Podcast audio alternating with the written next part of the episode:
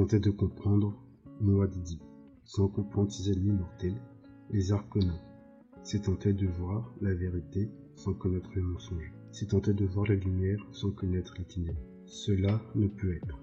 C'était un monde, un globe sculpté, partagé d'ombre, qui tournait sous l'impulsion d'une main grasse, chargée de vagues scintillantes. Il reposait sur un support changeant, contre un mur, dans une pièce dépourvue de fenêtres, dont les autres murs offraient au regard une mosaïque multicolore de films, de bobines, de rubans et de rouleaux de parchemin. La lumière émanait de sphères dorées qui flottaient dans les champs mobiles de suspension gravifique. Au centre de la pièce se dressait un bureau de forme elliptique, revêtu de bois d'élacca pétrifié, rose jade. Des chaises vériformes à suspenseur avaient été placées autour. Deux personnages étaient assis. Le premier est un jeune homme aux cheveux sombres, qui devait avoir 16 ans. Son visage était rond, ses yeux tristes. Le second personnage était petit, gracile, et ses traits étaient efféminés. L'un comme l'autre regardait le globe, qui tournait, et l'homme qu'il faisait tourner, à demi caché dans l'ombre. Un rire étouffé leur parvint, puis une voix de base. Regarde, pitié, le plus grand piège de toute l'histoire. Et le duc s'apprête à se placer de lui-même entre ses mâchoires. N'est-ce pas là un magique exploit du baron Vladimir Arcona Assurément, baron, dit l'homme gracile. Il avait une voix de ténor enrichie, d'une qualité musicale et douce. La main grasse abaissa le globe et interrompit sa rotation. Chacun pouvait maintenant contempler la surface immobile.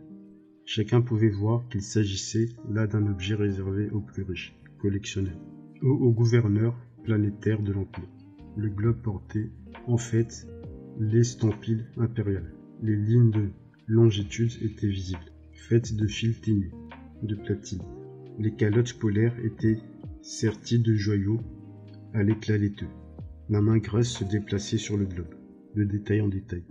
Je vous invite à bien observer, reprit la voix, de base grandante. Regarde attentivement, Peter. Et toi aussi, Fade Rota, mon chéri, entre le soixantième parallèle nord et le soixante-dixième sud. Ces, ces plissements révisants, leur couleur n'est-il point comparable à celle de quelques délicieux caramels? Et vous n'apercevrez nulle part le bleu de la moindre mer, du moindre lac, du moindre fleuve. Et ces calottes polaires ne sont-elles pas savoureuses, si petites Qui pourrait ne pas reconnaître un tel monde? Il est unique. Il est le lieu idéal pour une victoire tout aussi unique. Arrakis. Un sourire apparut sur les lèvres de Peter. Quand on pense, baron, que l'empereur Padisha croit avoir offert votre planète d'épices au duc. Bouleversant. Voilà bien une remarque absurde, grommela le baron, que tu n'as faite que dans le dessein de troubler le jeune. Phaedrota. Mais il n'est point nécessaire de, troubler mon neveu. Le jeune homme, au regard triste, s'agita dans son fauteuil et eut un geste pour lisser un pli sur ses collants noirs. Puis il se redressa comme l'on frappait discrètement à la porte, derrière lui. Peter s'extirpa de son siège, marcha jusqu'à la porte et l'entrouvit, juste assez pour saisir le cylindre un message qu'on lui tendait. Il referma, développa et eut un rire étouffé, puis un autre encore. Eh bien, demanda le baron. C'est fou nous répondre, baron. A-t-on jamais vu un Atréide ne pas saisir l'occasion d'un geste? Et que dit-il donc?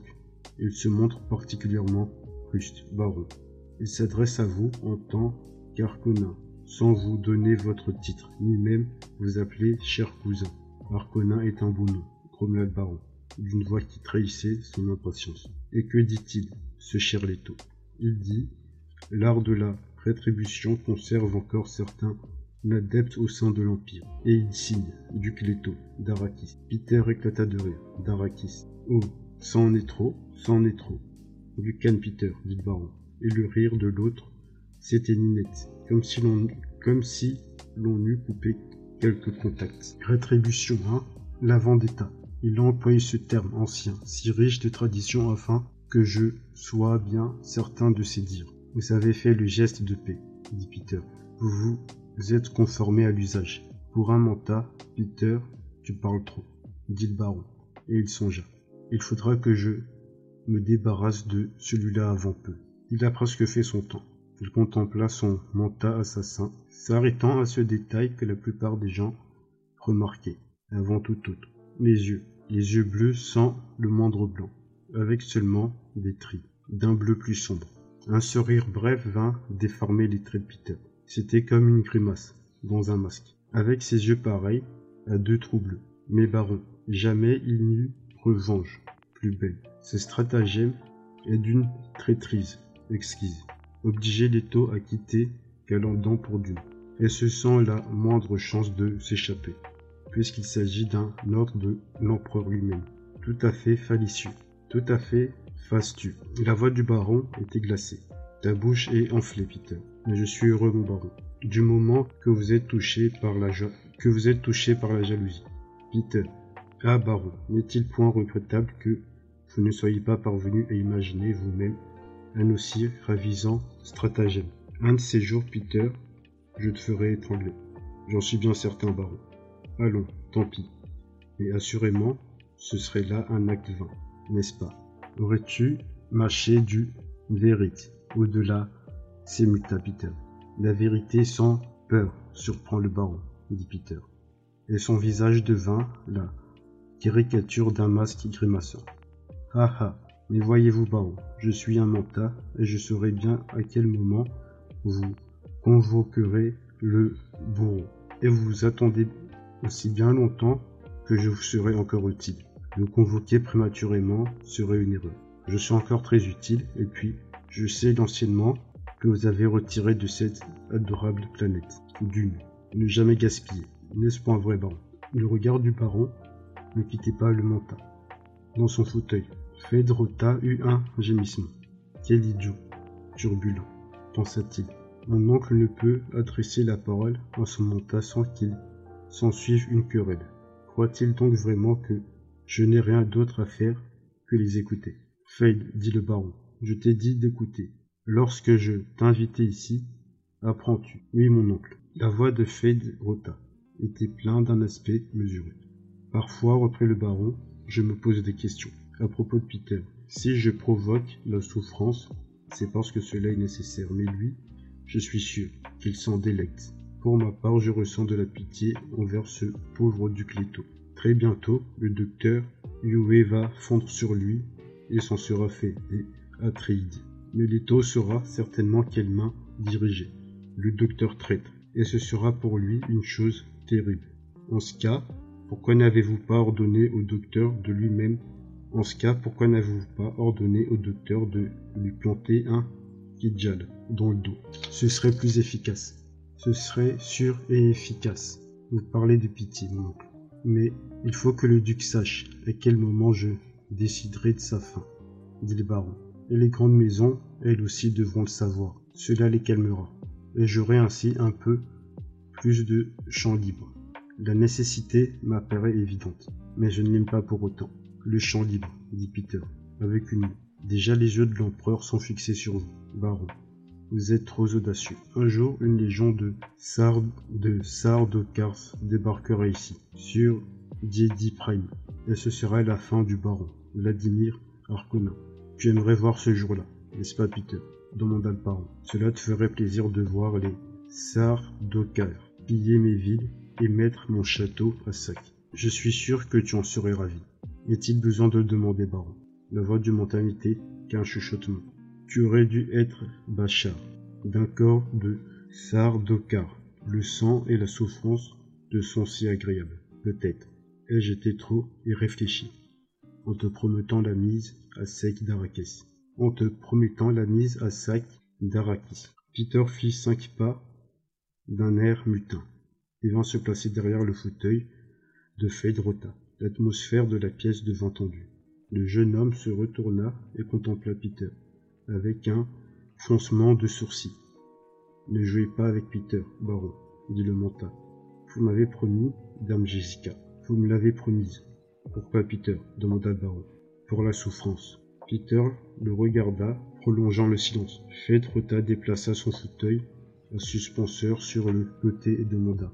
Mon oncle, faut-il que je reste? Vous avez dit que Fedrota, mon chéri, devient impatient, dit le baron. Il se déplaça entre les ombres qui stagnaient derrière le globe. Un peu de calme faible. Puis il reporta son attention sur le monta. Et le petit duc, mon cher Peter, l'enfant Paul. Le piège vous le livrera, dit Peter, dans un murmure. Telle n'est pas ma question. Je te souviens que tu as prédit que cette sorcière Béné Jésus donnerait une fille au duc. Et tu t'étais trompé, n'est-ce pas, Monta Je ne me trompe pas souvent, baron. Pour la première fois, il y avait de la crainte dans la voix de Peter. Accordez-moi cela, je ne me trompe pas souvent.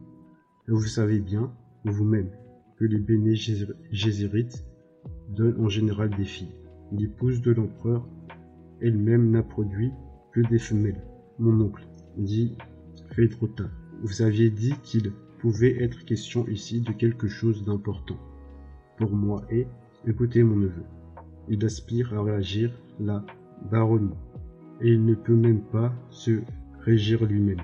Ombre dans les ombres, le baron se déplaça, à nouveau, derrière le globe d'Arakis. Eh bien, Fedrota, Arconin, je t'ai convoqué en ce lieu, dans l'espoir de t'inculquer un rien de sagesse. Et tu observes notre bon monta de notre discussion. Tu aurais dû retirer quelque chose. Mais mon oncle, Peter n'est-il point un monta très efficace, selon toi, Frank Certainement, mais nous y voici. Mais, mais, il consomme trop d'épices. Il la savoure comme une friandise. Regardez ses yeux. On dirait qu'il sort tout juste d'une équipe d'extraction. Arcona. Efficient, ce cher Peter mais aussi, mais aussi émotif, enclin à des crises de colère, efficient, mais capable d'erreur, d'erreur, mais capable d'erreur. M'auriez-vous convoqué pour tenir mon efficience par la critique, baron demanda Peter. Sa voix était grave. Ternis ton efficience. Allons donc, Peter. Tu me connais, je désirais seulement que mon neveu se rende compte des limitations d'un mental. Seriez-vous sur le point de me remplacer? Remplacer Peter. Mais, où pourrais-je donc trouver un mental doué d'autant de ruse et de venin La même où vous m'avez trouvé, baron. Peut-être me faudra-t-il me renseigner à cela. En effet, tu m'as paru assez instable ces derniers temps. Et puis tu absorbes trop d'épices.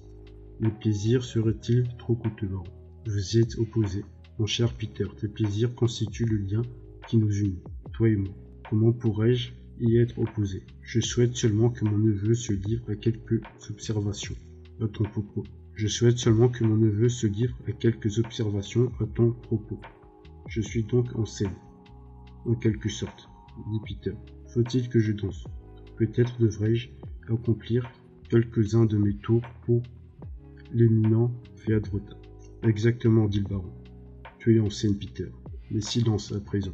Il se tourna vers son neveu et remarqua sur ses lèvres cette subtil d'amusement, qui était la marque distinctive des Arconins. Ceci est un mentat, Fade. Il est éduqué et conditionné afin de remplir certaines fonctions. Cependant, il ne faut jamais perdre de vue le fait que son esprit est contenu dans un cœur humain. C'est là un sérieux handicap.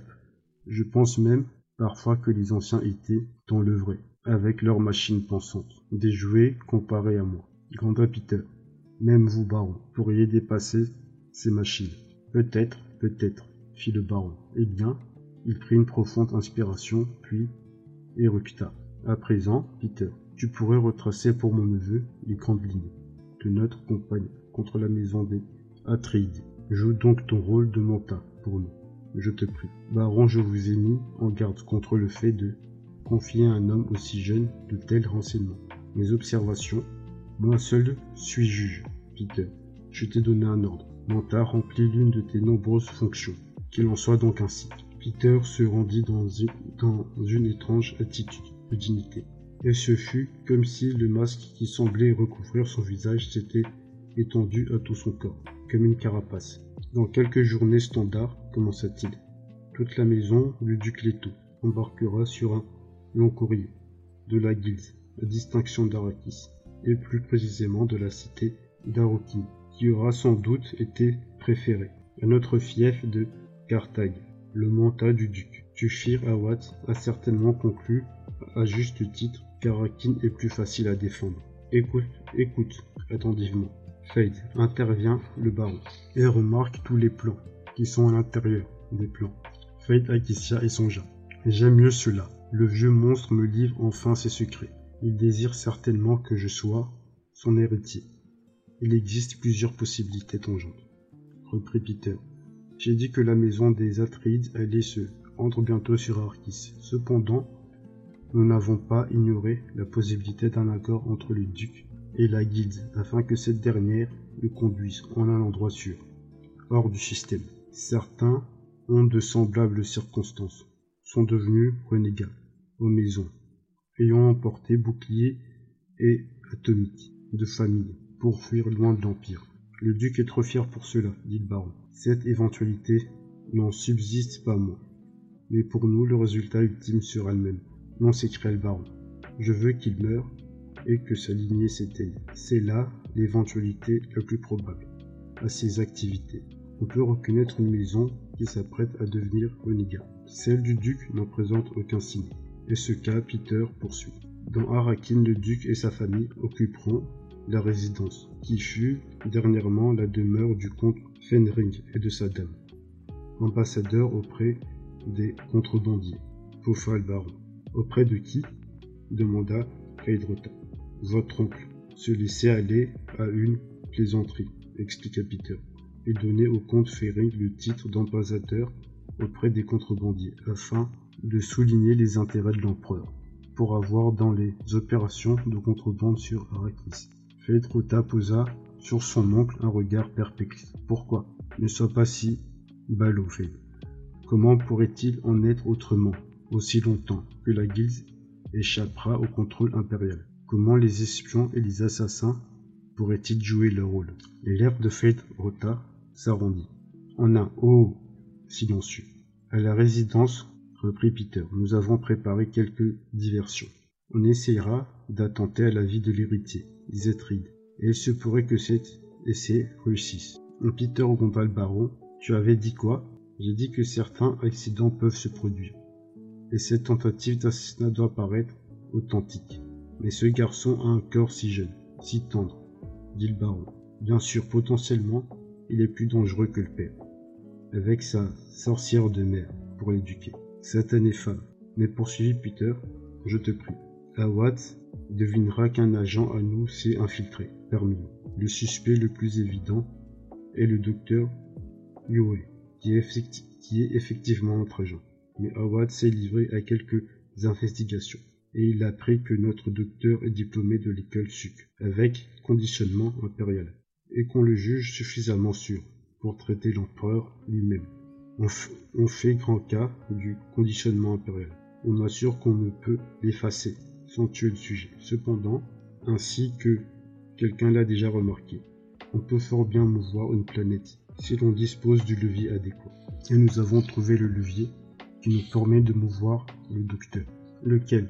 demanda Fedrota. Il trouvait ce sujet fascinant.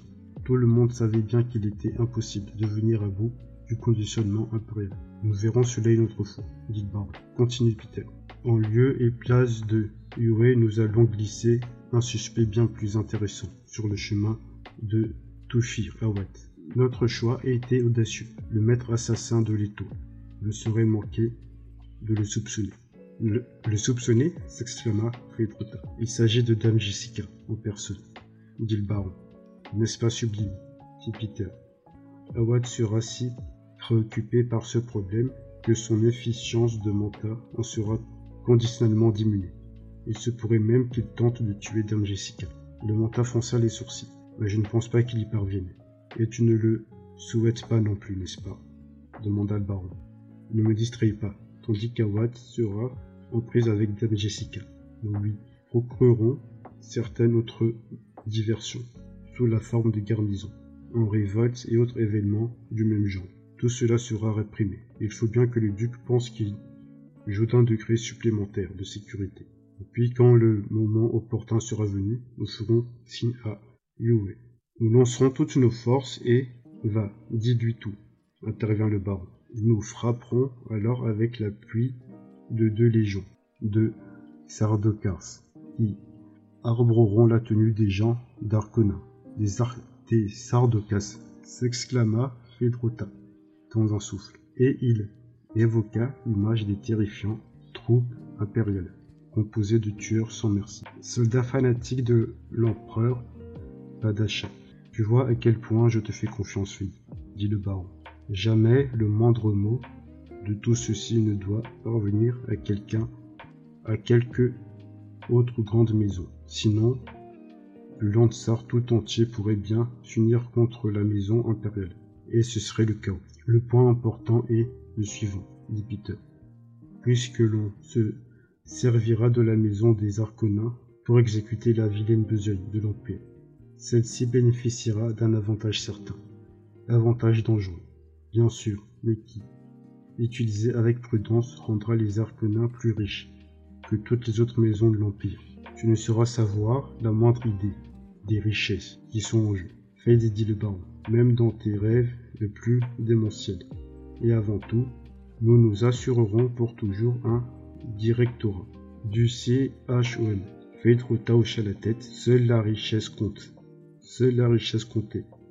Et la compagnie CHOM était la clé de la richesse. Chaque maison noble puissait dans les coffres de la compagnie, quand elle n'éprouvait le besoin, et sous le contrôle des directorats du CHOM, était la preuve évidente de leur puissance à l'intérieur de l'impérium. Ils changeaient au gré des votes du Lancera, qui dans son ensemble s'opposait à l'empereur et à ceux qui le soutenaient. Le duc Leto, dit Peter, pourrait essayer de rejoindre ces canailles de Fremen qui vivent au seuil du désert, à moins qu'il ne préfère réserver ce refuge imaginaire à sa famille. Mais cette issue lui est fermée par l'un des agents de Sa Majesté. C'est écologiste, planétaire, dont vous devez vous souvenir. Kane, Fate s'en souvient, dit le baron. Continue. Sottise, baron. Continue, c'est un ordre. Le mental haussa les épaules. Si tout se déroule selon les prévisions, la maison des Arconins jura d'un sous-fief sur Arrakis d'ici à une année standard. Votre oncle orbitera remise de ce fief et son propre agent régnera alors sur la planète des sables. Ainsi les profits seront plus importants, dit Phaedrota. Bien sûr, dit le baron. Et il pensa, ce n'est que justice. C'est nous qui avons colonisé Arrakis. Si l'on accepte ces quelques métèques de Fremen qui se cachent près du désert, et les contrebandiers qui sont prisonniers de la planète, au même titre que les travailleurs indignes. Alors les grandes maisons seront que le baron détruit les Atreides. Acheva Peter. Toutes elles le sauront. Elles le sauront, souffla le baron. Et le plus délicieux, ajoutait Peter, c'est que le duc lui-même le saura. Il le sait même dès maintenant déjà. Il flaire le piège. Il est exact que le duc sait déjà, dit le baron, avec une note de tristesse dans la voix. Et il ne peut rien faire, ce qui est d'autant plus triste. Il s'éloigna du globe de lumière d'Arakis, et, comme il émergeait de l'ombre, sa silhouette prit une autre dimension. Il devint gras, énorme. De subtils mouvements sous les plis de ses vêtements sombres révélaient que sa graisse était particulièrement soutenue par des suspenseurs gravifiques fixés à même sa chair. Son poids devait approcher les 200 kilos, standard. Mais en réalité, son osement n'en supportait pas plus de 4, mais pas plus du quart. J'ai faim, gronda-t-il et sa main couverte de bagues vint caresser ses lèvres grasses tandis que ses yeux, enfoncés dans la bouffissure de son visage, se posaient sur son neveu. Demande que l'on nous serve, mon chéri. Nous allons manger avant de nous retirer.